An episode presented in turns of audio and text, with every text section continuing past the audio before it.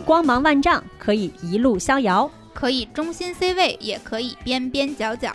无畏生活，无关岁月，一起听姐姐的一万种选择。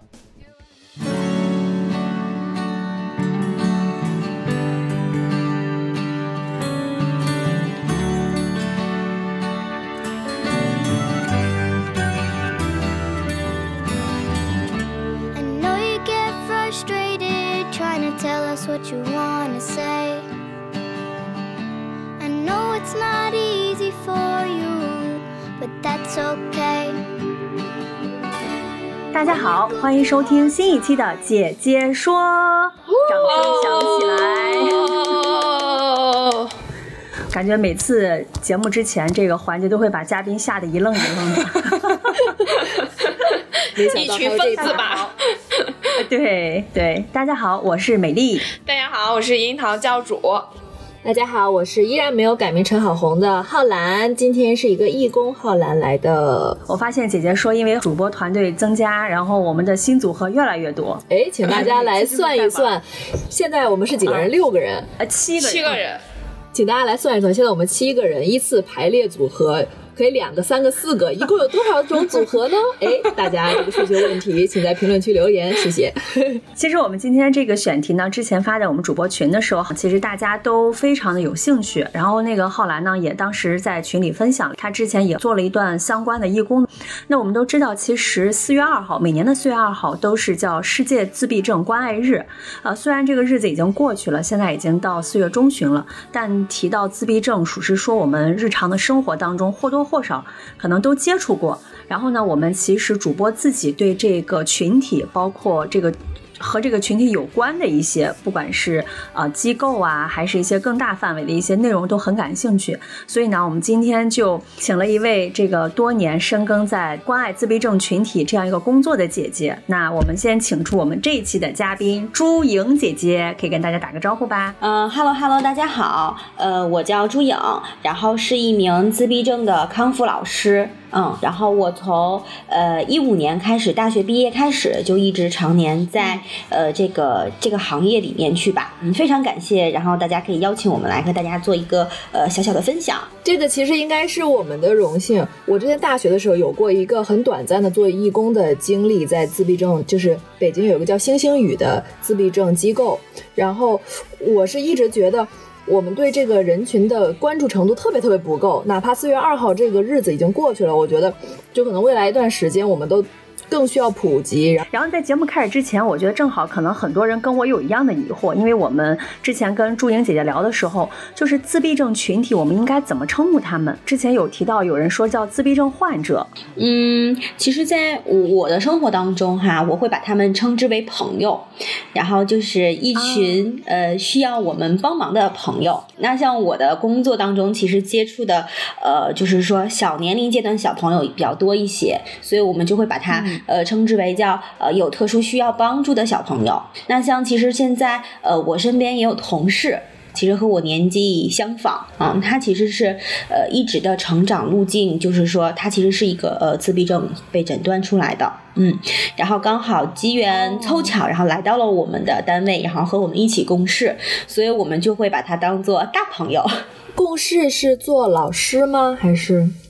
啊，他们的工作其实很多的，他其实相当于我们的一个助教老师吧，因为我们其实是常年从事这个呃自闭症的一个康复的工作嘛，其实我们对于这一类型的群体是呃更了解一些的，所以我们会在呃我们的这个专业领域的范围之内，然后去选择一些他适合就是适合他的，然后他也愿意去做的啊这样的工作去跟他交流。哇，我觉得这样很棒啊！对，然后比如说像我们现在的呃两有两位老师都是嘛，然后他们会给小朋友每天进门会去做这个入园体检。就是比如说量测体温呀，然后去检查小朋友的手，呃有没有起这种手足口的这种症状什么的。就像呃正常的小朋友在上幼儿园，他都会就是有这样的一个入门的一个过程。呃还会帮老师做一些教具。像我们的小朋友，因为他们很特殊，每个孩子的特点都不一样，所以我们会制作一些单门的上课的教具给到他。然后那刚好我们的这群大朋友就可以来帮忙了，这样我们的负担就可以减少一些了。嗯，而且他们做的非常非常的好。前期的话，需要我们告诉他，就比如说这个点，你可能需要帮我剪下来，就是需要很清楚的告诉他。嗯，但是他在完成整个工作的时候，其实比比我要认真许多。那在就是这些朋友里面，能达到这个水平的，比如说一百个人里面有几个能达到这样，可能能成为同事的这样一个水平？其实对，呢还能当老师，其实很少啦。我目前身边能够跟我们共事的，目前只有这两个老师，那还是很少的一个概率的。对，您看过有一个韩剧叫《非常律师与英语》吗？就是一个自闭症的朋友，然后成为了律师。然后在法庭上面跟人据理力争，然后做的非常的优秀。我觉得我身边的这位老师他也可以呀。比如说我跟他说了，呃，这个手工我今天想偷懒，我不想让你们做了。我说你不要再帮我做了，就做成这样就可以了。他觉得不对，哦，他要精益求精。对，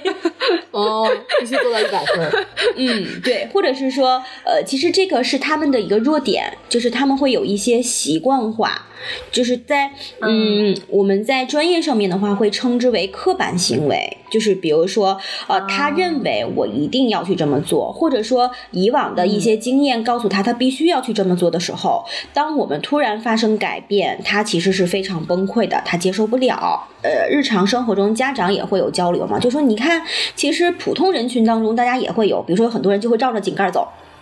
嗯，哦，其实是会有的，对吧？其实这些呃也也会称之为，对对对对对，我们会用，对对，我们会这样去去形容的多一些。那我们为什么会有这种叫什么强迫症和呃刻板行为这样的一个区分？呃，是在很久之前，我的一个老师有这样跟我说过，就是我们称之为它叫强迫症，是因为我们只是觉得这个行为会让我们觉得有一点不舒服。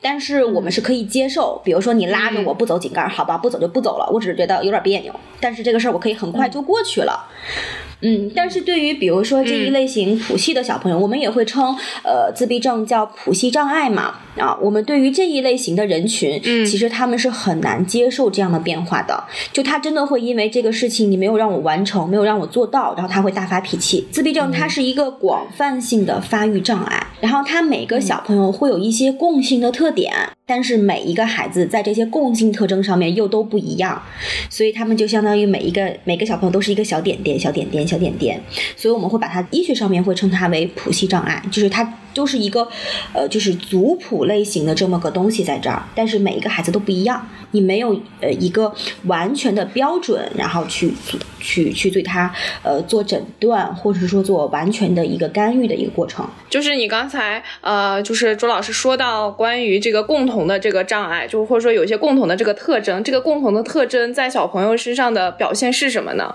就是它底层肯定是有一个共同的特征，但是表现出来的形式是不一样的。对，我也好奇，比如说他们每个人都会有这种刻板的动作吗？那比如说，呃，刻板行为的话，像在我们教学的过程当中常遇到的，比如说有的小朋友他可能会嗯重复的玩一个东西，没有目的性的就一直在玩这个推车，他可以连续的推很多很多遍，你打断不了他，而且他会越玩越开心。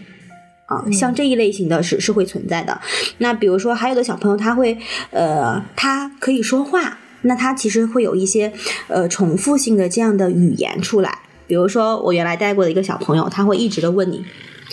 你好呀，来过一会儿过来，你好呀，然后你好呀，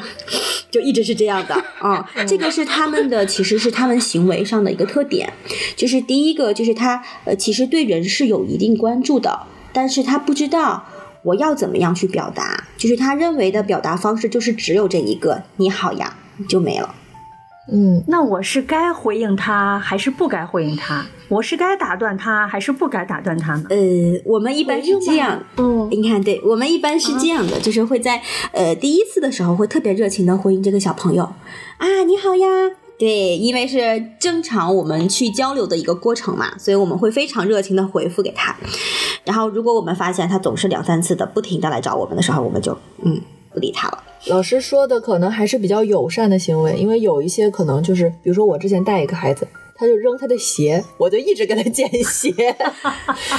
对然后还有另外一个小女孩，就是一直一直说你好漂亮，你好帅，你好好看，就一直夸人，就真的每一个都不一样。另外还有的小朋友会做什么呢？就是这个方法没有用，好，我换一个。那就像刚刚那个浩然姐姐提到了，就是她可能会换了一个更不是特别好的方式。比如说我原来那个小朋友，他会发现，对，然后他就会这样，老远看见我了以后就过来抱我的大腿，然后看着我的表情掐。其实是他们的表达方式了，但是他其实是，嗯，呃，像我这个小朋友的话，我印象特别特别的深刻嘛，就是他不掐别人，他只掐我，他是爱你是？他就是爱你，就是爱你爱到不行的那种。爱你的一种表现形式。朝你扔鞋的其实也是爱你。啊，那他后来我带他上厕所，他还往我嘴里放他的便便，那他不要太爱我。那可能就是爱你的表现形式。爱在嘴里口难开。对，因为呃，因为这一类型的人群，其实他们就是这样，就是他们的呃表达的方式和我们非常非常的不一样，这也是他们的核心的一些障碍，也是需要我们去包容的地方。就是他真的呃。不够，就是说不能够去理解这个行为，比如说不合适或者是不够好。我最早就是刚刚开始工作的时候，因为对于这一类型的人群其实也不是很了解，然后嗯，我曾经也会有一一段时间的，就是自己的误区，就是我会把它当做一种疾病去帮助小朋友治疗，然后我我会非常的希望能够通过我的方式，然后去让他们，嗯，比如说，呃。变成我们这样的，对，然后帮他调整行为，然后教会他要学会什么，学会什么，学会什么。然后后来我有一个朋友跟我聊天聊起来，说你不觉得你很残忍吗？我说怎么啦？说他明明和我们不一样，你为什么要用你的方式去这么强教给他？那个时候我意识不到，后来当我接触了越来越多的这样的小朋友的时候，我发现确实是，就是我现在会觉得，呃，可能更需要我们去理解他。然后在理解他的时候，然后包容他，然后我要告诉他，我们其实还可以怎么做，就是你的那个行为。呃，他或许是不对的，但是我知道你为什么这么做。然后我们学一个新的吧，然后这个新的可能大家也能接受，我也更喜欢你。说到这儿，就让我想起了，就刚才开头的时候，其实我们三位也都或多或少接触过自闭症。我在很久，大概是得十年之前了吧，呃，十多年前，当时也是去了一个自闭症机构，当时是去采访。然后那段时间，我就观察，好像当时大家对于自闭症的朋友们的这种，因为也是一个小朋友的一个机构，爱。新机构就是大家对于这些小小朋友们的所谓的这个康复，就是制定一套标准，然后让你达到我的标准之后，我给你奖励，也就是呃很多人说的叫鼓励法。就类似于像刚才老师讲的，我把你变成和我们一样的，只要你按照我的标准来做，然后我就会给你给你一些奖励，给你一些鼓励。但是后来其实发现这几年的变化，包括刚才老师也提到了，我们发现现在好像对于自闭症小朋友或者是大朋友们的这种康复训练，更多的就像看到一个个体宇宙。我觉得刚才老师说那个每个人都是不同的谱系，我觉得可能每个人就都是一个宇宙，就可能要看到个体的差异化，并且要鼓励他，然后在他的差异化上去做一些他每个人定制化的康复。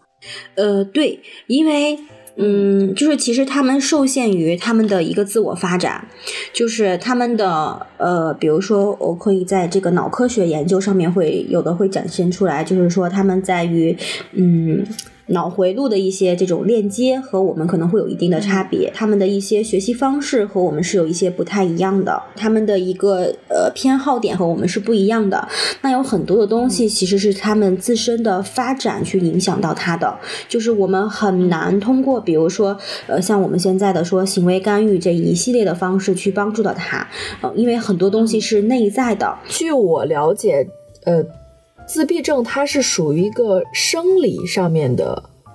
问题，然后是不可治愈的，是吗？对，是先天的还是？我们最近在看了一个特别有名的一个报道，就是它也是关于这个呃自闭症的一个诊断的一个方式吧。专业的领域来说的话，我们会说，其实呃孤独症我们也称自闭症嘛，啊，它是一个广泛性的发育障碍。呃，以目前现阶段的医疗水平，然后包括像我了解到的，会有一些基因检测呀，然后脑科学研究呀，还有包括一些其他方向的研究，目前而言的话，现在的呃这一类型的群体，它的病因还是不清的。嗯，医学上也是没有，比如说像验血这样的一个检测的这种指标，它其实也是没有的，也没有专门的一个对症下药的这样的一个药物也是没有的。那它是没有办法确诊，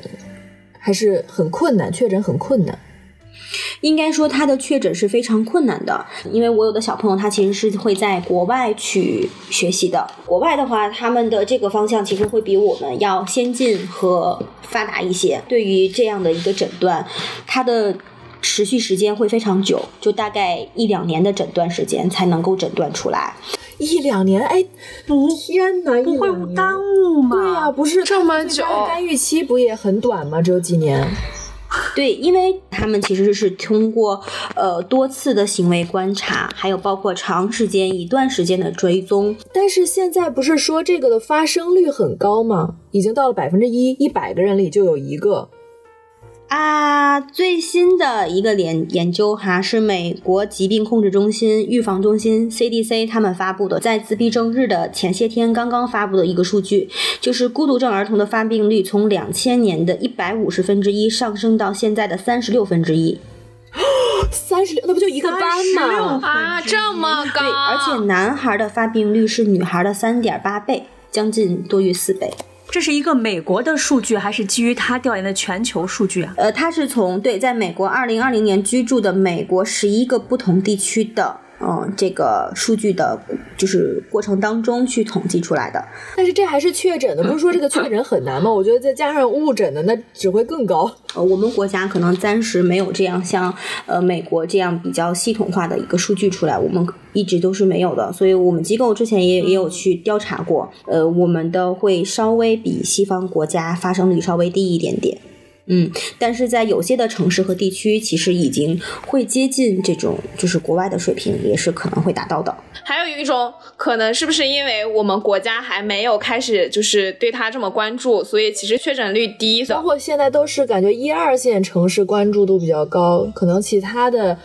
一些朋友就有相关的问题，但是去比如说医院或者去那个各种机构问完，他误诊了，误诊成别的了。也是很有可能的。国内现在的确诊时间得多长时间啊？呃，会会比国外的这个时间要短很多。所以之前像我我我自己带过的一些国外的小朋友，大家会去选择回来国内做干预治疗，也是有很大原因是这样的一个原因在，就是他能够不会浪费那么多的时间，然后去。就是卡在就诊这个事情上面去，呃，像我们国内其实有一些这样的领域的专家啊，他会通过呃他的一些，比如说基本上的生理检查，先去排除孩子们的一些生理上的一些，嗯，就是气质上的一些病变之后，然后再去做相关的行为这个领域的一个观察。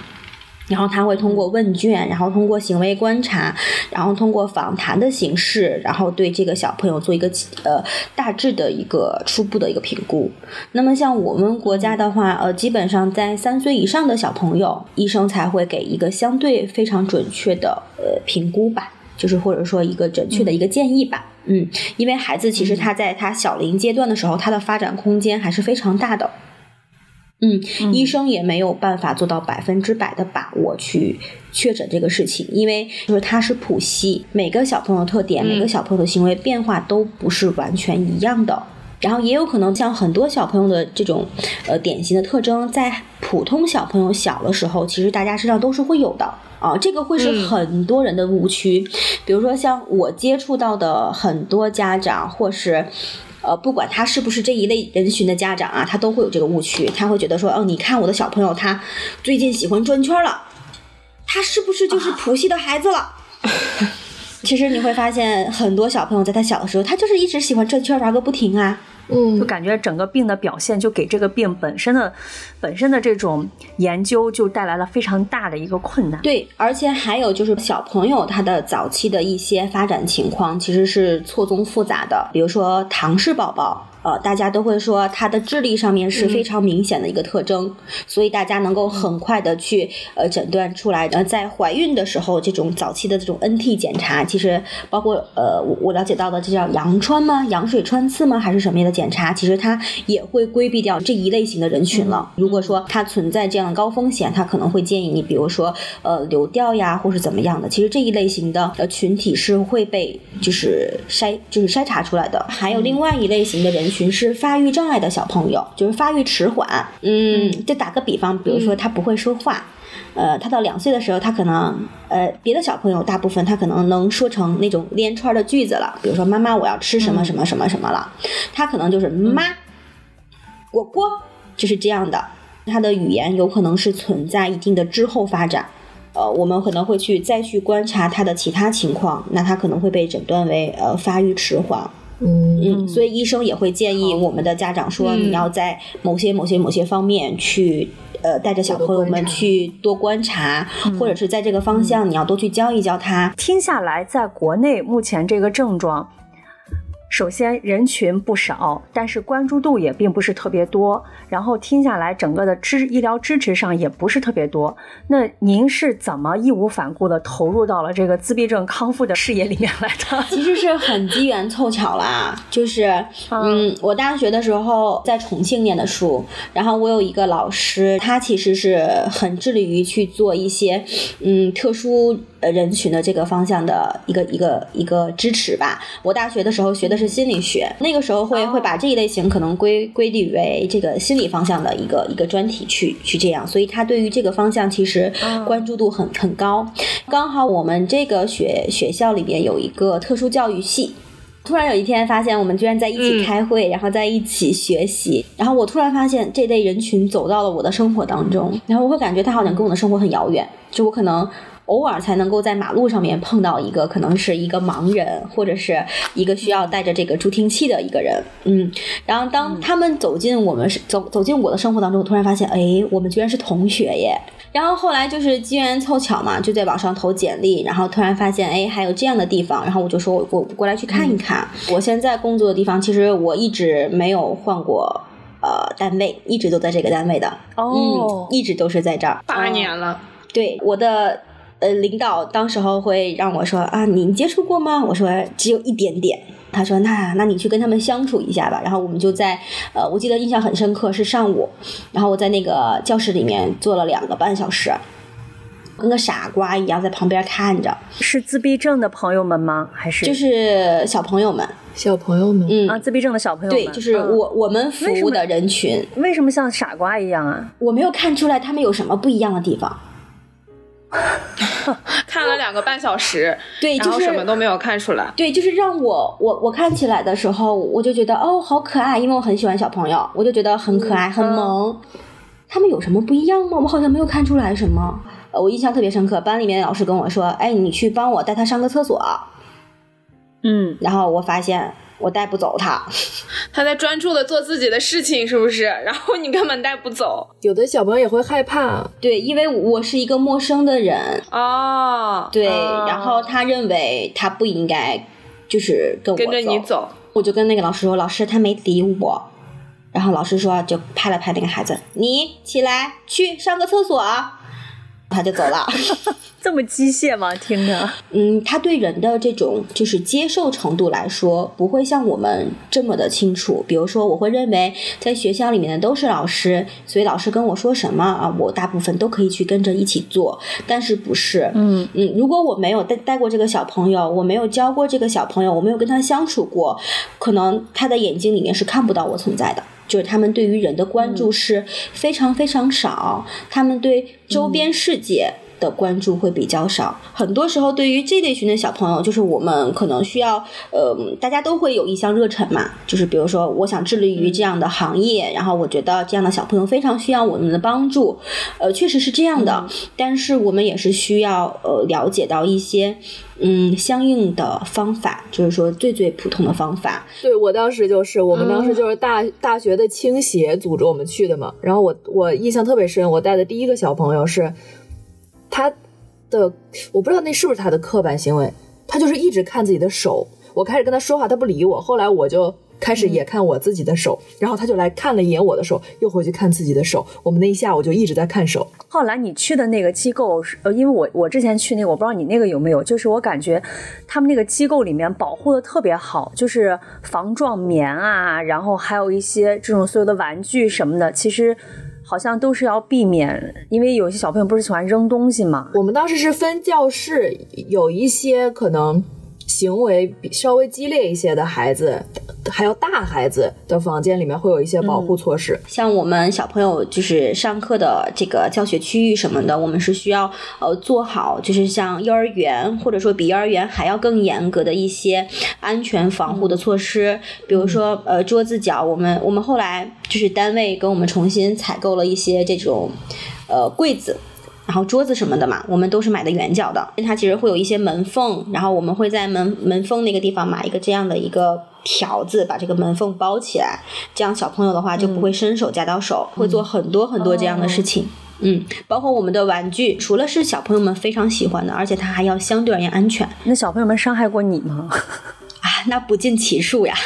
呃，每个老师的身上可能或多或少，大家都会是这样，这个是我们逃脱不掉的。嗯，因为很多的小朋友就是他们呃受限于他们的自身发展，他们没有办法去正确的表达他们的需要，所以当他们如果遇到不满的时候，然后他们就会通过发脾气这样的方式去表达。呃，曾经还带过就是年龄大概是七岁多的，因为我们我们单位的话，大概就是收。收收收治的这样的小朋友是两岁到八岁的，嗯，那像七岁多的话，其实他的年龄在我们这边都算大一点的小朋友了。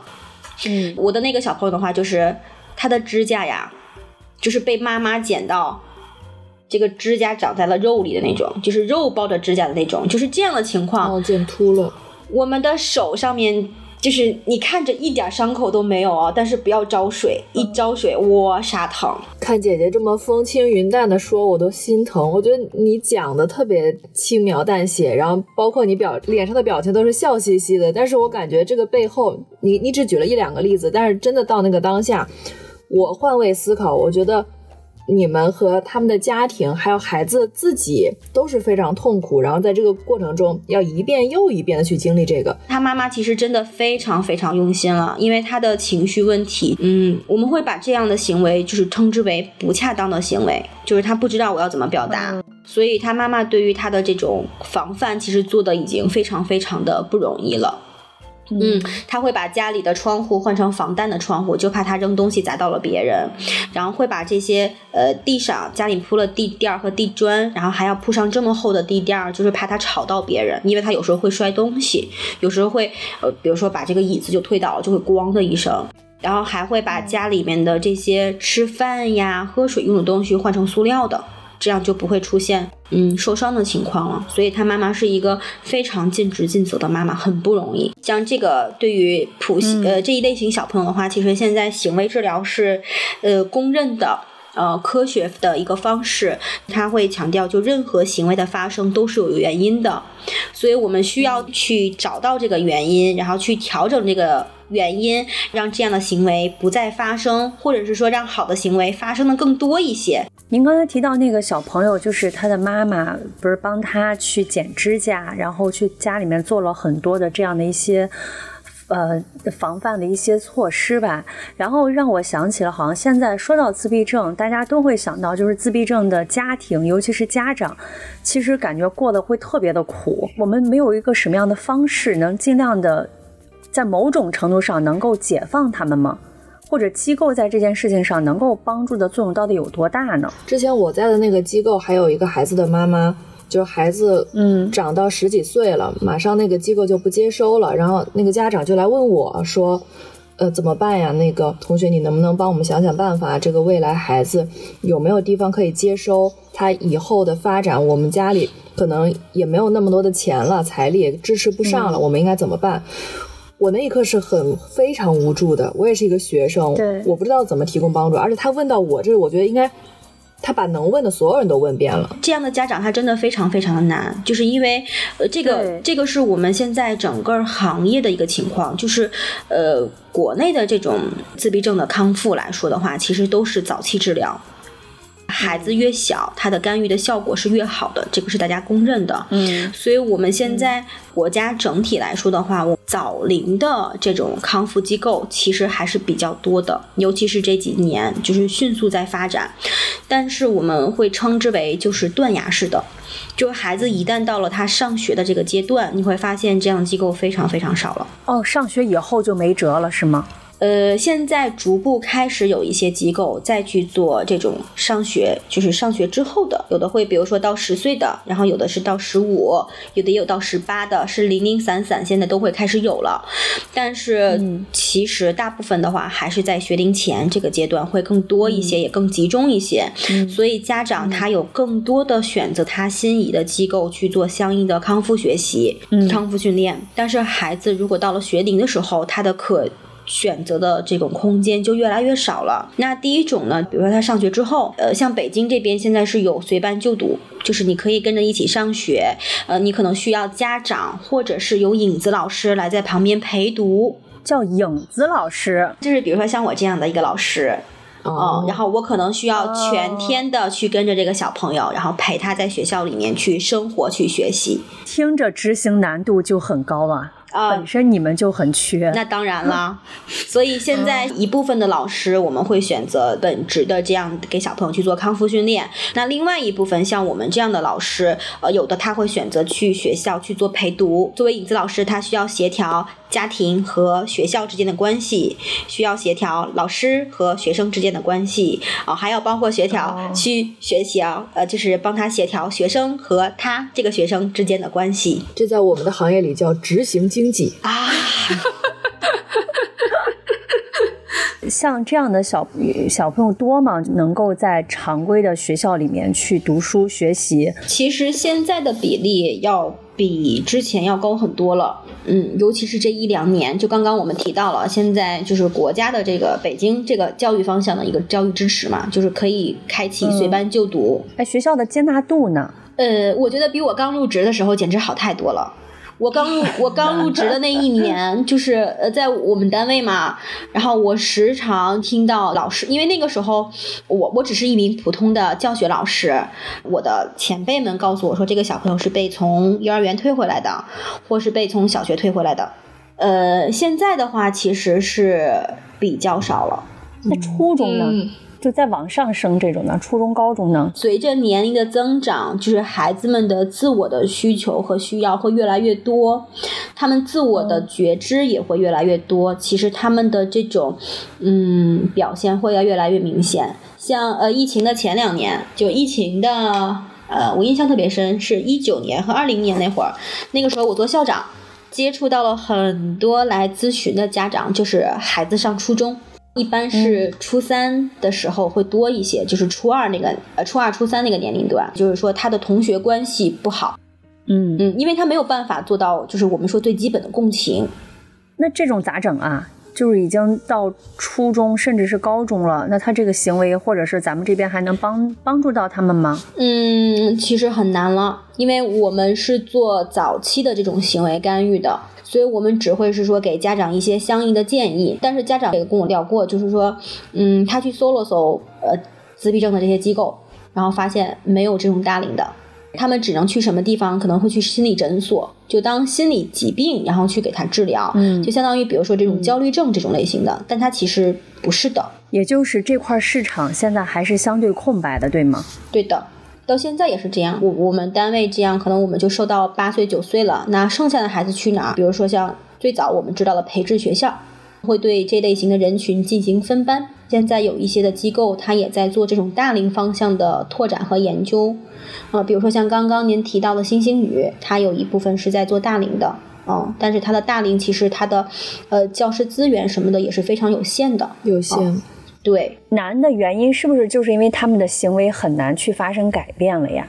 呃，会有这不好干预了。会有一部分这样的原因，然后另外还有就是说，因为呃这样的人群，他们的年龄在增长，他们的体力也在增长。其实像、哦像我这样的人，我可能就没有办法控制住了。比如说，像我曾经带过呃大概七八岁左右的小朋友，他发起脾气来的时候。我们三个老师哦，然后另外一个老师比我还要再壮一点，然后还有另外一个男老师，我们三个老师愣是摁不住一个小朋友。嗯，现在好像也没有一个完整的系统，就是比如说我们如果是，比如说我抑郁了，我知道我先去找心理咨询师，然后重一点我去医院，然后我每到一个阶段都有一个很科学的方法告诉我我知道应该去哪儿找谁吃什么，嗯嗯嗯吃什么药，用什么方式解决。但是咱们现在讨论的这个问题，好像它就没有一个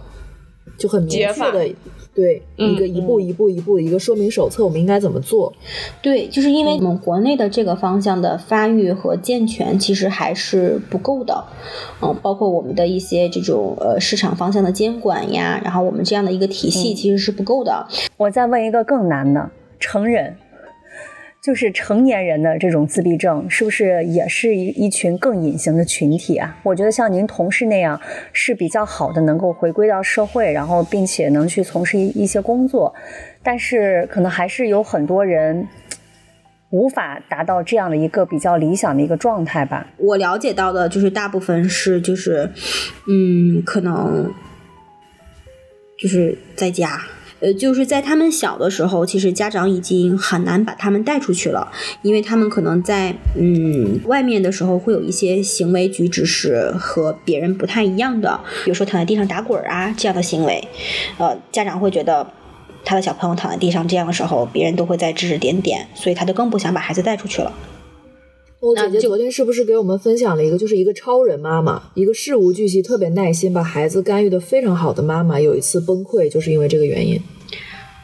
在学校门口。嗯，就是因为那个小朋友发脾气嘛，然后他在学校门口就是哦大发作。他妈妈后来跟我学的，就是就是说啊，你快去上课吧，不要耽误老师的时间。嗯他在幼儿园门口发脾气的时候，周边的家长大部分都是。就是指指点点嘛，说你看这个孩子就在发脾气，就被家里人惯的。你看他妈也不教他，然后怎么怎么怎么样，就这样的话语。其实他妈妈内心非常的崩溃，他妈妈说到了，不是我不教他，是他真的生病了。嗯，我我也在很努力的去帮他，但是这个是他必须要经历的过程，所以这孩子要经历痛苦的，就是被打磨的过程，家长也是需要的。在我平常的工作当中，有很大一部分时间其实是要给家长做做工作的，嗯，对，就是我我要我要需要心理疏对，我要帮助他去接接受这样的一个事实，告诉他怎么样能让我们的小朋友，呃，能够学的更多一点，或者说改变的更多一些。我们要去做哪些事情？然后另外一大部分就是我要告诉他，你要把他带出去。你哦你只有把小朋友带出去了，你会看到他跟别人不太一样的地方，他是需需要接受和我们一样的生存环境的，然后他才可以慢慢的去接受，然后我们才可以告诉他，在这个环境下面你可以做哪些事情，你可以怎么样，你可以怎么样。如果你不把他带出去的话，你会越来越带不出去他的。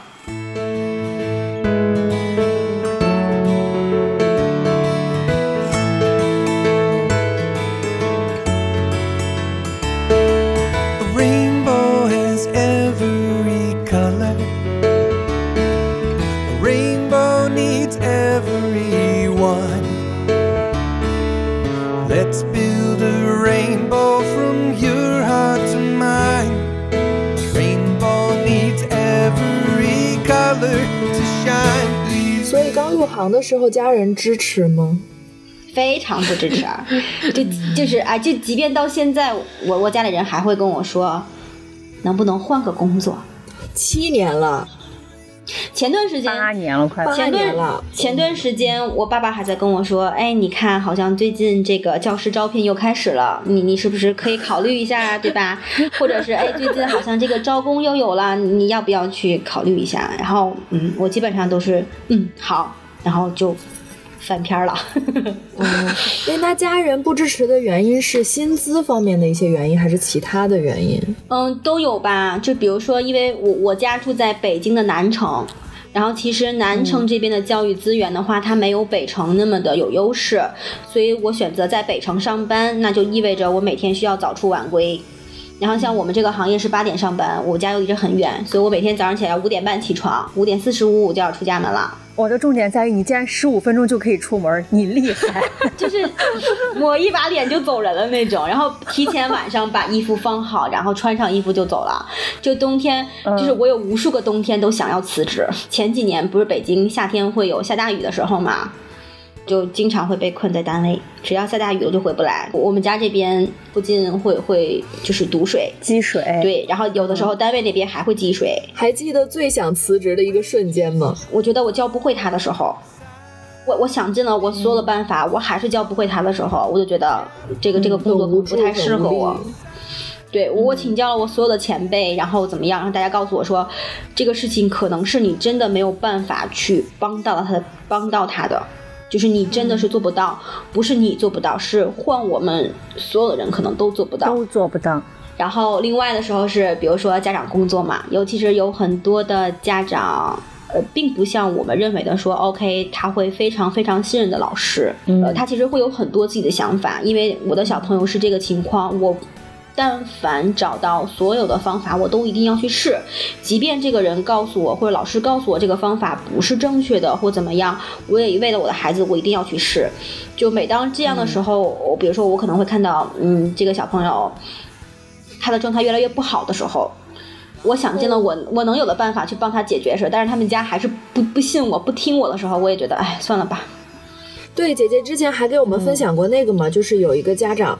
偷偷的带孩子去针灸，你给我讲的时候我都气死了。还有很多那种黑心机构，就是挣这个钱，我觉得他们太昧良心了，就是啥钱都挣啊。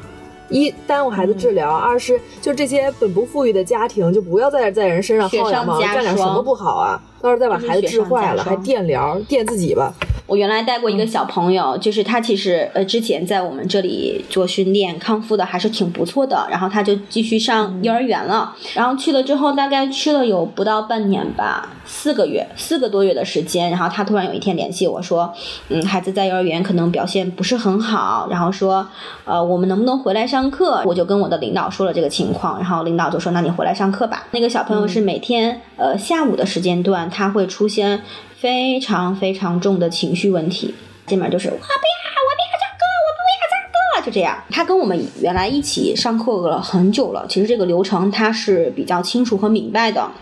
嗯，但是因为他好久没有经过这样的一个训练，他的行为习惯是不够好了。比如说他以前可以坐住椅子，然后他现在可能就是坐在那个地方伸个腿儿，要不蹬个胳膊，就这样。提醒他，你说乖宝贝儿坐好，然后他可能才能就回来一下，嗯。印象特别深刻，就是大概下午两点半、三点的那个时间段，他就没有原因的就在那发脾气，就突然躺地上了，就躺地上打滚。我其实前期会和我们的配班老师嘛，我说咱们就是观察看看为什么，然后看了半天，我们也没有看出来，就是我们好像谁也没有惹到这个孩子。有一天，他奶奶悄悄的把我叫走，跟我说：“老师，我们那个时间段其实有一段时间有有去做这种针灸。”我说针灸，嗯，然后他们说好像呃，对于这样的小朋友能够控制一下他们的行为什么的，然后所以他去做了。我说哦，那那可能，因为我不确定这个东西对于他是不是有影响的，但是呃，因为像我我们这样的小朋友来说的话，其实他们的身体就是会有感知觉的异常，在专业术语上面叫感知觉异常，也就是说他们会有一些呃过度敏感。或者说是过度不敏感的情况发生，那像我了解的这个小朋友的话，他的身体上面应该是比较敏感的。比如说平常我可能摸一摸他，他都会躲开我的那种，所以我会认为，就是我自己主观的一个判断的话，我会觉得就是其实这个。嗯，扎针什么之类的会带给他不太舒服的感觉，再加上他可能本身比较害怕和抗拒，所以他前期可能会像别人一样，就是被控制在那里，然后接受这样的一个方式在，所以嗯，他才会有这样，比如说啊，你不要碰我啊，就这种样的行为出来。我们首先告诉他奶奶，坚决不要再去了。然后另外一个就是在行为上面去对这个孩子做一定的约束嘛，因为你已经找到了，其实他是觉得这个点儿他可能会接受了他不太好的这些刺激给到他，所以我们要在这个点里面去做一些让他呃非常舒服的事情。比如说我们以前这个点儿可能安排的是阅读，那他刚好就不想听故事，那这个时间点我们就变成了一种运动的形式。我们班当时候做了运动，然后做了这个音乐，就是音乐时间。他很喜欢唱歌，然后很喜欢跟我们一起跳舞。所以你让他有、有他专注的事情去做起来，他一点一点会把这些东西去淡忘掉的。嗯，后来这个孩子好转了吗？嗯，我们这个小家伙现在很棒哦，我们现在已经上小学二年级了。然后呃，他哇对，然后他嗯呃会会会发朋友圈给我们看，就是他学习呀，然后在幼儿呃在小学里面会去呃背个课文什么之类的。哇，哇，就是他的学习速度其实并不一定比普通的小朋友要慢，他学的很快。但是比如说，我想让他去跟别人打招呼这一个事情，我可能需要教他非常非常非常的久。嗯就这个方向是他们的短板，他们学习起来确实非常非常有难度。然后我需要先教会他你说这句话，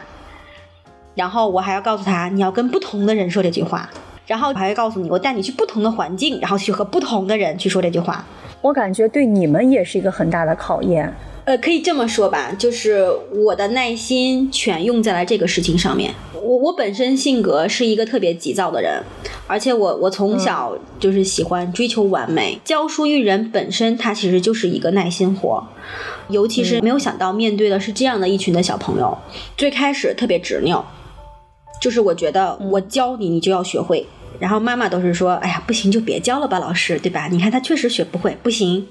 你教不会的，我一定要教。”然后到后面会发现，就是对他们越来越了解了，然后包括自己接触的孩子越来越多了，会发现就是有有一些东西是他们的短板。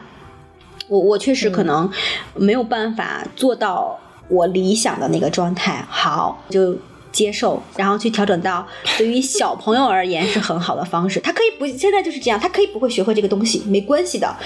咱换一个学嘛，对吧？我我一定要让你就是学有所成，一定要让你就是说，呃，起码就是学的这个东西一定是要对你生活有用的，我一定要帮助到你，这个是我我唯一坚持的一个点吧。然后，其实对于生活上的改变也有很多呀，就是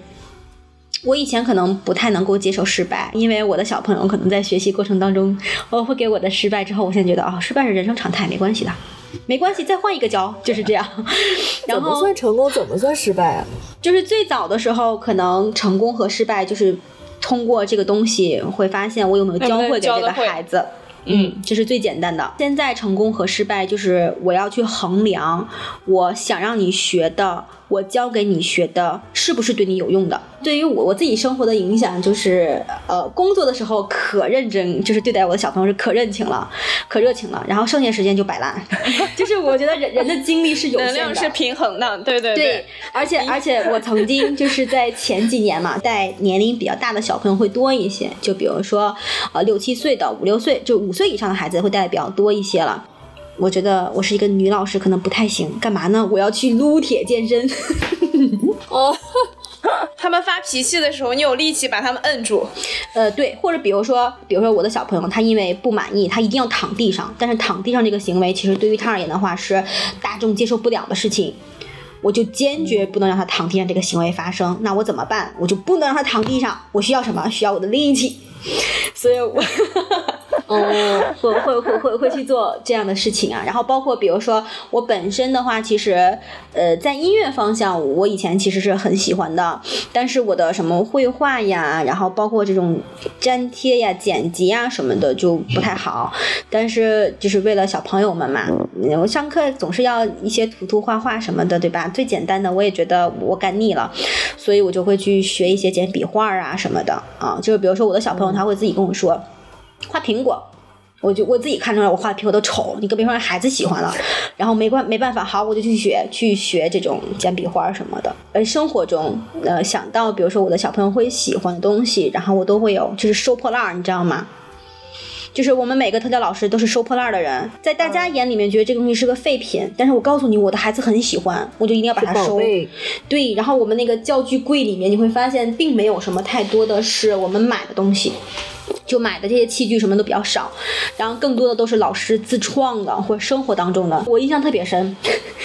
我一个小朋友有段时间就是那个班级的小朋友喜欢玩沙子。但是太空沙嘛，又是染色的，又不好，怎么办呢？我们家亲戚朋友去海边儿，我让他们给我扛了好几桶沙子回来。哇，真的！老师，你给我个地址，别的不能保证，沙子还是管够的。下次我进组了，有海边儿啥的，我就去给你捞沙子，我给你寄，我给你成箱成箱，要多少有多少。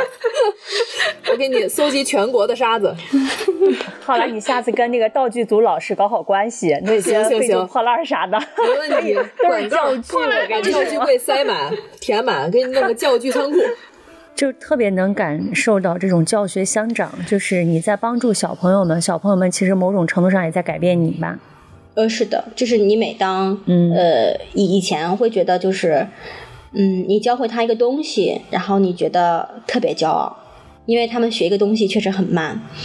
那个时候带给我的成就感是这个，然后现在就会觉得。跟他们在一起就很开心，就只要跟他们在一起就可以了。上课对于我而言是在我所有的工作当中最最最开心的事情。各个行业、各个工作，大家都会面临各种各样的压力，不管是呃领导啊，或者同事之间的相处，包括一些工作上面的改变之类的，都会有压力的。我的逃避方式就是去上课。我跟孩子们相处和家长相处的话，我不会觉得累。也不会觉得说，呃，这个家长的工作做不通，然后我会会失败了，但是不会是那种就是说，哦，我再也不想见他了，不会是这种情况的。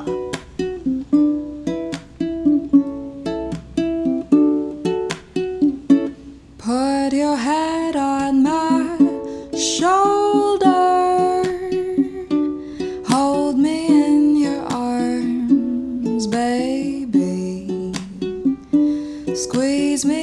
so tight.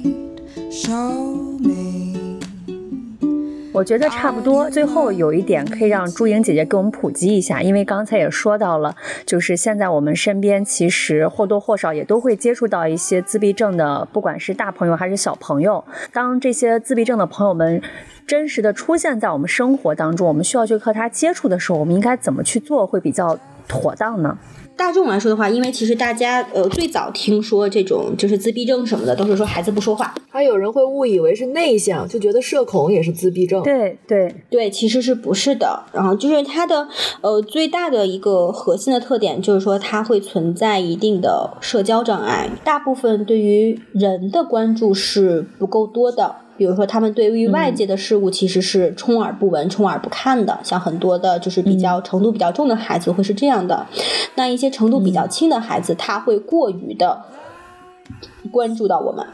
就像刚刚我们说的，一直跟你打招呼这样的情况啊。嗯所以这个其实是孩子们一些比较典型的一些特征吧。我觉得大家可能需要、呃对这个方向是呃要有一定的这个了解。呃，我觉得在生活当中，我我们会发现其实这类型的群体会越来越多，然后大家去关注到他们的时候，会因为他们的行为表现不太一样。像我同事前一段时间跟我们介绍的，就是在地铁里面有一个大男孩儿串车厢。就是这一节车厢，他会来回串，串着串着他很开心。然后我们老师又多看两眼，突然发现哦，他应该是这一类型的人群，所以他会出现一些，比如说行为上面不太一样的地方，会让我们引起关注。但是，呃，希望就是说大家以一个平等的眼光去看待吧，就是不要把他当做一个这个人他是不是有问题，或者说哎他是不是怎么样啊，他家里人怎么在他旁边就不管？其实不是的，而是有可能是因为呃家里面人的这样的方式来说的话，可能。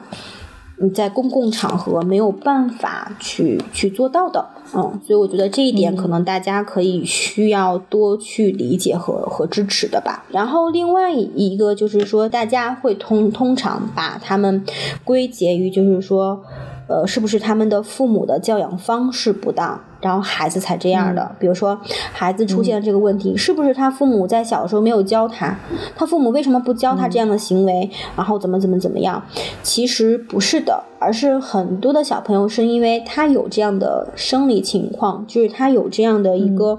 嗯病理的原因在，然后加上后天对加上后天的一定的影响，所以也是说大家要有更多这种呃包容吧这样的一个一个状态。也想就是借这个平台，其实和大家说一些吧。如果说我们发现了自己的小朋友或身边的小朋友，他会有一些这种异常的情况，就是早发现、早诊断、早干预。对，要找到正规的地方去、去做这个事情，而且大家不要去纠结他到底是不是孤独症啊，他到底是不是自闭症啊，他到底是不是发育迟缓。你其实我我会跟我的家长日常都会聊这些东西的，就是不要纠结这东西，没有用，没有意义。就是我们要做的是现在。OK，我们发现了他有一些这种潜在的这种风险存在，比如说会发现，比如说他他他有一些发育的这种障碍呀，或一定迟缓的时候，OK，需要我们帮助他了。你要尽快的找到科学的方式去拉他一把，然后这个点就刚好，其实又想说的另外一个点就是说，要去寻求正确的支持。嗯，不管是说这样的诊断的教育性的支持也好，还是说心理方向的疏导和支持也好，都是需要的。另外，就是作为呃我们家庭的成员，大家一定要劲儿往一处使。一个和谐的家庭，嗯，对于孩子，不管是普通的小朋友，还是我们这样需要特殊帮助的孩子来说的话，呃，其实都是非常有意义的。嗯，那像在我我的这个教学经验当中嘛，因为以前做老师，后来做到了校长，然后现在做到了这种课程这个方向的，然后其实面呃接触的家长的层次也越来越不一样，面对的家庭的复杂程度也越来越高。我以前可能只是做我自己带的小朋友的家长，然后我现在需要嗯。帮助，我像我像我的单位，我们有十五六个校区，然后我们需要帮助校区里面的这样的疑难的家长，就比如说他们有很多的家庭矛盾的，然后没有办法给到孩子们非常好支持的这样家庭去做心理支持工作。我自己接触到的这类型人群哈，嗯，有的家庭他会后来面临到就是成为了单亲家庭。不管是单亲爸爸还是单亲妈妈，他在独自去带这个小朋友去做康复的时候，其实他面临的挑战也会非常非常大。嗯，所以我其实也也更想跟大家就是说一下，就是说我们家庭的关系，然后大家一定要劲儿往一处使吧。然后我们更希望的是说，找到孩子的一技之长。就是任何的一个小朋友或任何的一个人，大家都是有自己的优势和劣势的。我们要去发现我们的优势，然后去做我们擅长做的事情。那不擅长的事情，它也慢慢慢慢会往上走。所以，像我们现在的话，就会从孩子的这种。这种点去出发，就是要去夸奖。就任何的一个小朋友都是被夸出来的，只要你肯夸，你就会发现你的世界已经不一样了，孩子的世界也是不一样的。嗯，善于发现美的事物真的很好。